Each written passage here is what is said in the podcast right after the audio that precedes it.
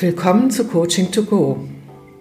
Heute lohnt sich das Zuhören, wenn Sie mitten in einer Veränderung stecken, eine planen und insbesondere dann, wenn die Zweifel kommen. Ist das alles so richtig der Weg? Ich habe Ihnen was ganz Besonderes mitgebracht. Meine Nichte Gesa. Sie ist gerade 30 geworden, eine unglaublich talentierte, kluge junge Frau und dadurch, dass ich Coach und ihre Tante bin, habe ich das große Glück, sie ab und an mal auch begleiten zu dürfen. Und ähm, sie wendet sich dann an mich. Gesa ist jemand, die bislang auch schon eine gute Intuition und ein Bauchgefühl entwickelt hat, aber in den letzten beruflichen Entscheidungen dann immer so von Zweifeln gepackt wurde, dass sie sich doch eher für den Verstand entschieden hat, für die scheinbar sichere Lösung. Und das Interessante ist, dass sie sich damit nicht glücklich fühlte. Hätte ja sein können, dass die Verstandesentscheidungen genau das Richtige waren.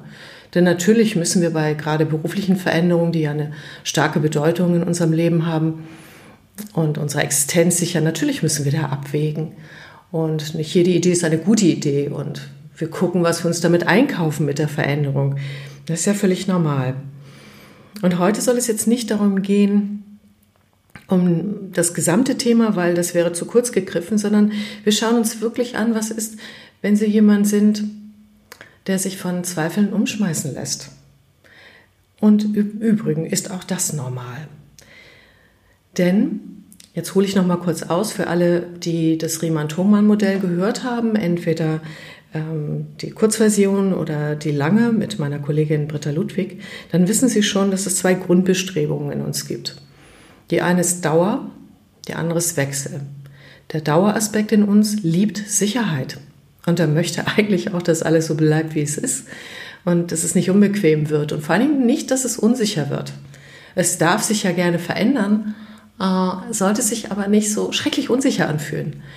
Der andere Teil, das ist der Wechselanteil in uns, der will was Neues, der will raus aus den alten Strukturen, der liebt es, dass Lebendigkeit dadurch entsteht, dass Entwicklung, Entfaltung und Anregungen, neue Anregungen da sind.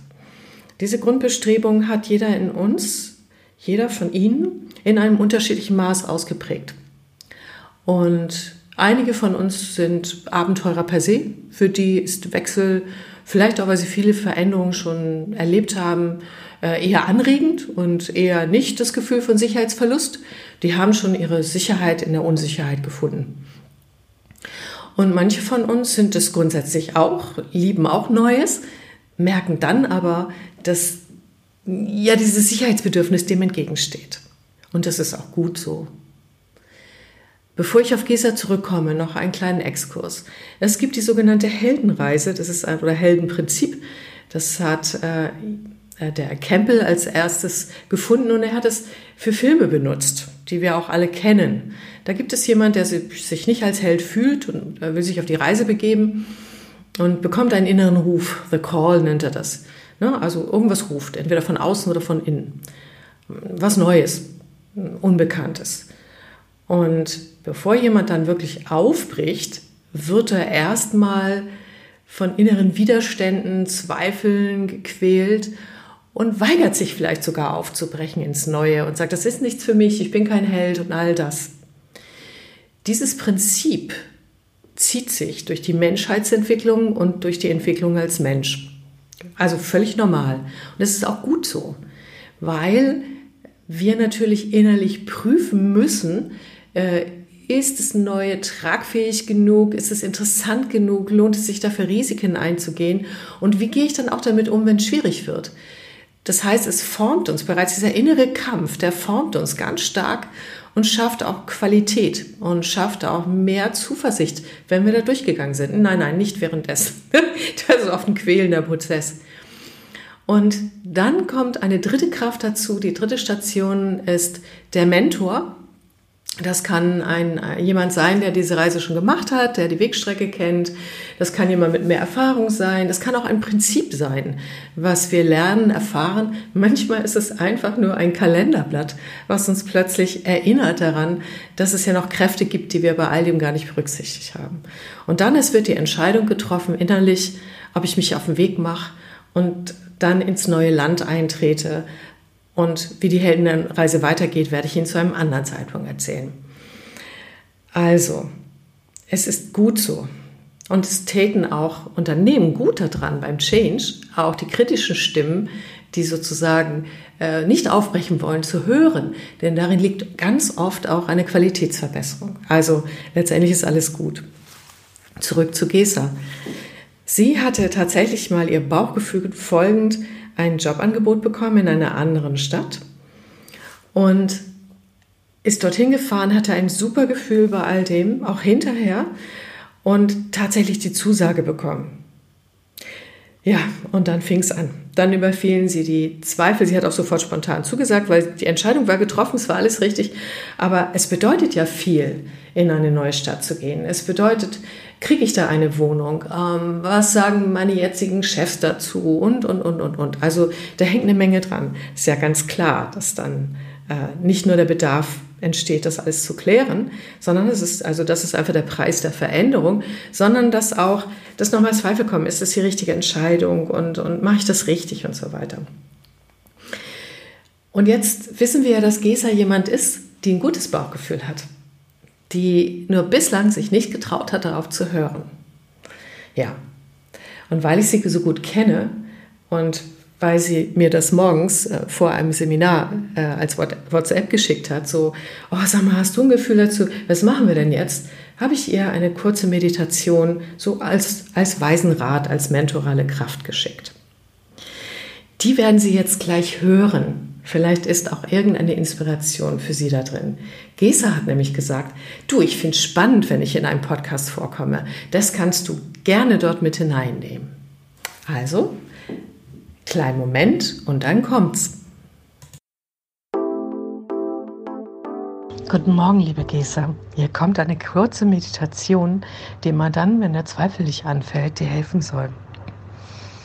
Und was du machst zur Vorbereitung ist, dich einmal ganz gerade hinstellen, schön breitbeinig, die Hände in die Hüften stützen und dann richtig den Brustkorb so nach oben nehmen und auch das, ähm, den Kopf so leicht mit erhöhtem Kinn. So stell dir vor, du bist Superwoman. Das nennt man Power Posing. Und das machst du so zwei, drei Minuten lang. Mm, und das hilft tatsächlich erstmal ähm, äh, dem Körper Sicherheit zu fühlen. Im zweiten Moment, wenn du das gemacht hast, dann setzt du dich hin und dann ähm, dann umfasst du den Daumenballen der einen Hand ganz locker mit der anderen Hand, sodass der Daumenballen gewärmt wird. Das bringt einen ganz zu sich. Und das machst du mit der anderen Hand auch, alles ein bis zwei Minuten. Das mit dem Daumenballen kannst du auch in der S-Bahn machen, in Besprechungen, wo immer es dich irgendwie überfällt.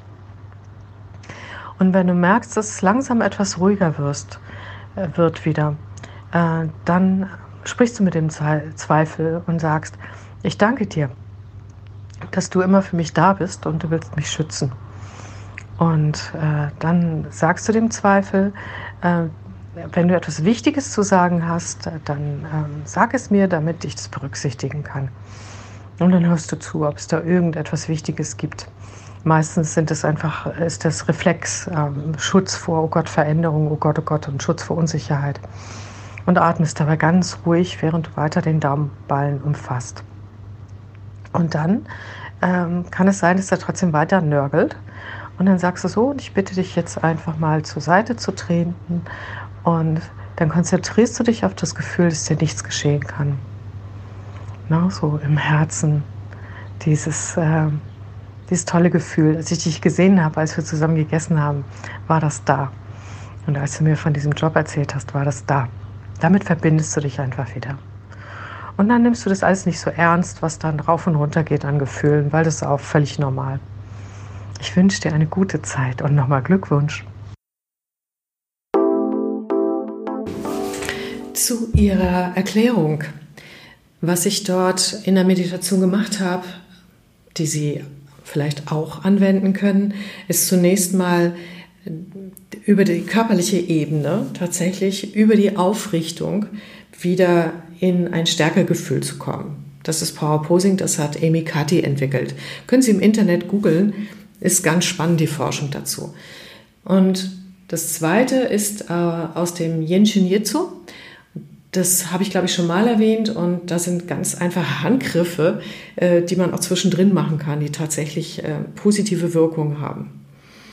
Und das dritte ist eine Arbeit mit den inneren Anteilen, denn wir haben immer mehrere Stimmen in uns. Eine, diese Stimme des Aufbruchs und ist das ein toller Job, aber auch die Stimme des Zweifels. Und es mag Ihnen seltsam vorkommen, aber man kann mit sich selbst und den Zweifeln reden. Ähm, das hat folgenden Effekt, dass man sich für den Moment ein Stück distanziert und sich aber selber trotzdem zuhört. Und in dieser äh, kleinen Distanz, die entsteht, äh, kann man wieder klarer denken. Also Gesa hat zurückgemeldet, dass gerade diese, äh, ähm, also das Sprechen mit den Zweifeln ihr nochmal sehr geholfen hat und es ganz spannend war. Inzwischen ist sie übrigens auch rund mit sich und ist dabei, eine neue Wohnung zu suchen und alles ist gut.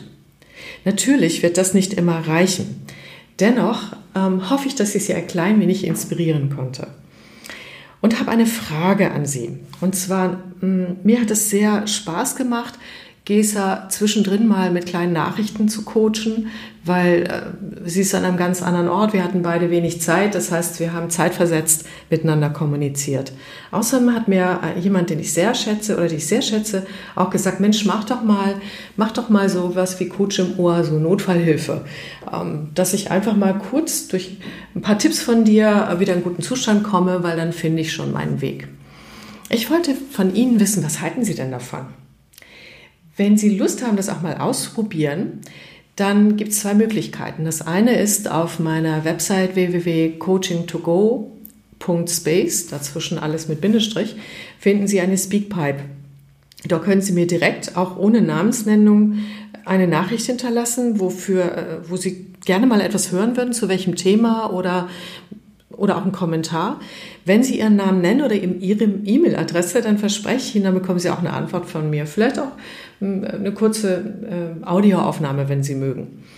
Das zweite ist, Sie können auf der Website unter diesem Podcast gibt es eine Kommentarfunktion und schreiben Sie dort gerne das, was Ihnen einfällt, hinein. Denn ich überlege wirklich, ob ich nicht so eine Schnellhilfe tatsächlich äh, demnächst in die Welt bringe. Und mich würde wirklich interessieren, ob Sie das interessiert. So, das war's heute wieder für Coaching to Go. Kurze Inspirationen für den Alltag und lassen Sie es gut gehen und reiten Sie die Wellen der positiven Kräfte und schauen sich Ihre Zweifel an und erinnern sich immer an Ihre Stärken, denn die sind da. Einen schönen Tag. Tschüss.